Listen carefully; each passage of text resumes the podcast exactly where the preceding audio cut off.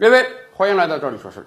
今天很多大城市房价的高企啊，让很多人干脆失去了买房的信心。没办法，你这个工作一辈子也不大可能买到一套自己很满意的房子。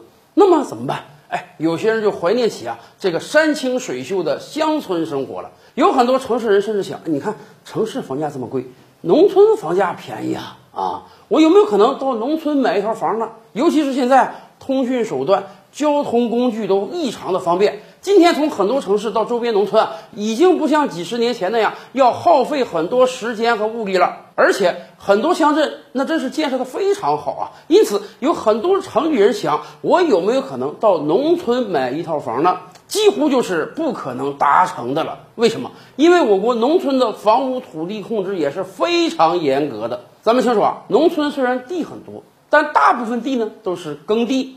真正能够用于建房的那个叫宅基地，宅基地是由村委会统一无偿分配给本村村民的，而且位置大小都是有要求的。最关键的一点啊，宅基地只能由本村的人拥有。以往我们就跟大家聊过这个案例啊。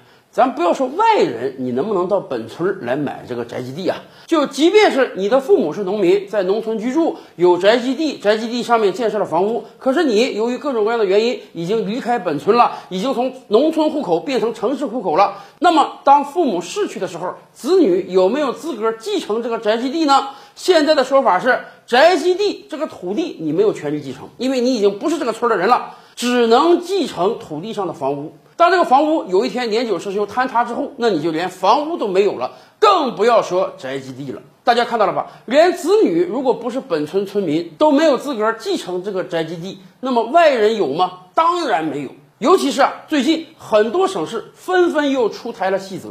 就在前两天，北京市也出台了细则，明确规定啊，所有农村的宅基地一律不得售卖给城里人，甚至你不能打着这个改造啊、租赁的幌子。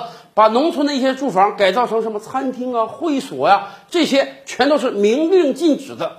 尤其是北京市还打了一个补丁，人家说啊，今后如果没有特别的情况啊，城市人口想转回到农村人口也是很难的。